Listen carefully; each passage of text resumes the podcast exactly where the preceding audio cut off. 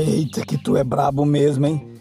Menino vencendo a preguiça, vencendo aí a mesmice para continuar estudando. É um valente, né? É ou não é? Ótimo. Vamos lá, vamos assistir, continuar aprendendo, treinando. Já está acessando lá a plataforma, né? Já está praticando tongue twister, the conversation, vocabulary, and listen and speak. Já fez lá o seu Gringo Conversation, International Conversation. Lembre sempre de comentar lá no, na plataforma para a gente saber como é que está seu aprendizado, né? Ótimo. Hoje o tema é Ron had a pet snake and his bedroom. Coisa de doido. Ron tinha uma cobra de estimação no quarto dele. Ron had a pet snake in his bedroom. Do you have a pet? No, now. Not now. But I once owned a dog when I was a child. We had a beagle when we lived in Kansas. We had three cats when we lived in Manhattan. My brother Ron kept a pet snake in his dorm room at ULCA, UCLA. My grandmother used it to keep a gray squirrel in her closet. What happened, dude? Jimmy, the neighbors complaining. Muito bem. Lembra de. Ah, não esquece, né? Lembra de ir lá na, na plataforma, de anotar, escutar várias vezes. Vamos fazer alguns. Vamos complementos de hoje? Vamos os complementos de, do nosso nosso encontro. Vamos falar primeiro de bedroom, bedroom. Inclusive, isso é um mnemônico que a gente usa para aprender o significado da palavra quarto, bedroom. Bota um bode dentro do, do quarto, mas deixa quieto. Bom, em uma casa, uma casa ou um apartamento, a palavra bedroom significa quarto, mas no sentido de quarto de dormir. E o que faz sentido, já que a palavra bed é cama e room é quarto, aposento, portanto, quarto de dormir, quarto de cama. Pet. Do you have a pet? What mean pet? Pet significa animal de estimação nos Estados Unidos, em inglês, né? Por exemplo, um cat, gato, é, um dog, cachorro, mas pode ser também um pássaro, um réptil, peixe, pequenos roedores como rato, hamster, ou até mesmo um grande mamífero como um chimpanzé, um pônei um cavalo. Bom, os norte-americanos adoram animais, só que nem sempre eles é, dão, são bem recebidos em lugares públicos, né, como restaurantes, como lojas, casas ou até mesmo apartamentos. Regra de condomínio, né? Não só lá, em outros países também.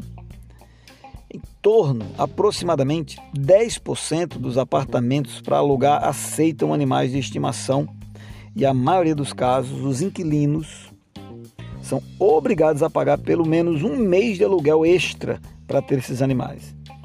São leis americanas e essas leis nos Estados Unidos elas proíbem animais em restaurantes, isso aí já é meio que padrão, você não vai encontrar e apesar que muita gente quer né, levar, se pudesse, levava. A gente já botava em cima da mesa, inclusive, o gato, o cachorro. Mas aí não dá, né?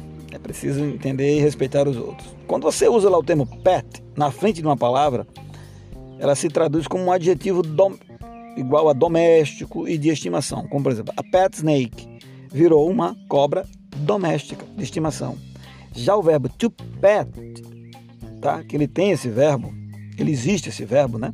To pet significa acariciar um animal. Então, quando você fala I pet my pet, eu estou acariciando o meu pet, maybe cat, fazendo cócega, né? Acariciando o animal. Bom, vamos lá. Comentamos aqui mais sobre. Vamos comentar sobre ons. Ons. Not now, but I once owned a dog when I was a child.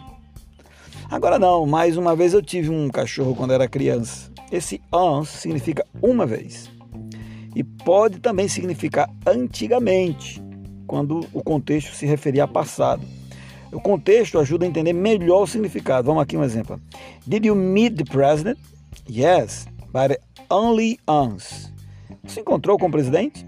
Sim, mas apenas uma vez, referindo-se ao passado. I knew him once. Eu conhecia ele uma vez. I knew him once. Beleza? É, e por último, tem a expressão once upon a time. Once upon a time. Once upon a time é uma expressão bem conhecida para dizer era uma vez. Once upon a time.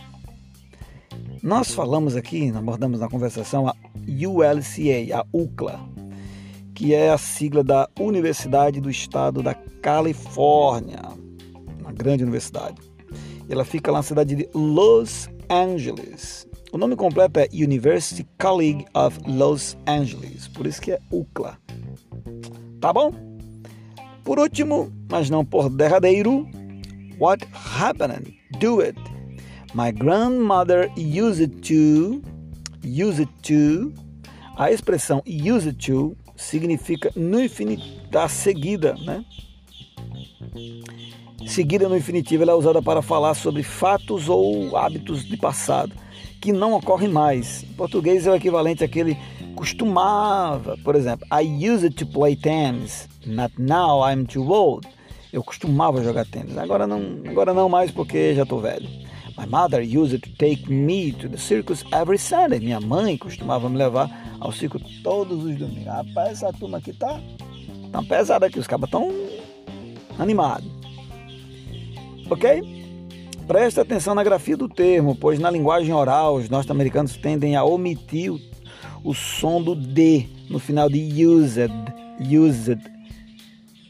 A forma é used to e não used to, mas no dia a dia eles dizem used to, used to. Eles engolem lá a letra. Ah, deixa eu falar aqui um pouquinho para vocês sobre alguns bairros, algumas curiosidades de, de, algumas cidades americanas. A cidade de Nova York é composta por cinco bairros, ou chamado districts, ou boroughs. São eles Manhattan, Bronx, Brooklyn, Queens e Staten Island. Em geral, quando as pessoas falam de Nova York, querem se referir ao bairro de Manhattan, a ilha que se estende do Harley até Wall Street, que foi comprada dos índios por marinheiros holandeses no início do século 17, ao preço equivalente a 20 dólares. Quem diria que Manhattan custou 20 dólares? Mas é isso aí. Curiosidades e fofocas à parte. Encerramos a parte, encerramos o nosso encontro de hoje. Forte abraço e até a próxima.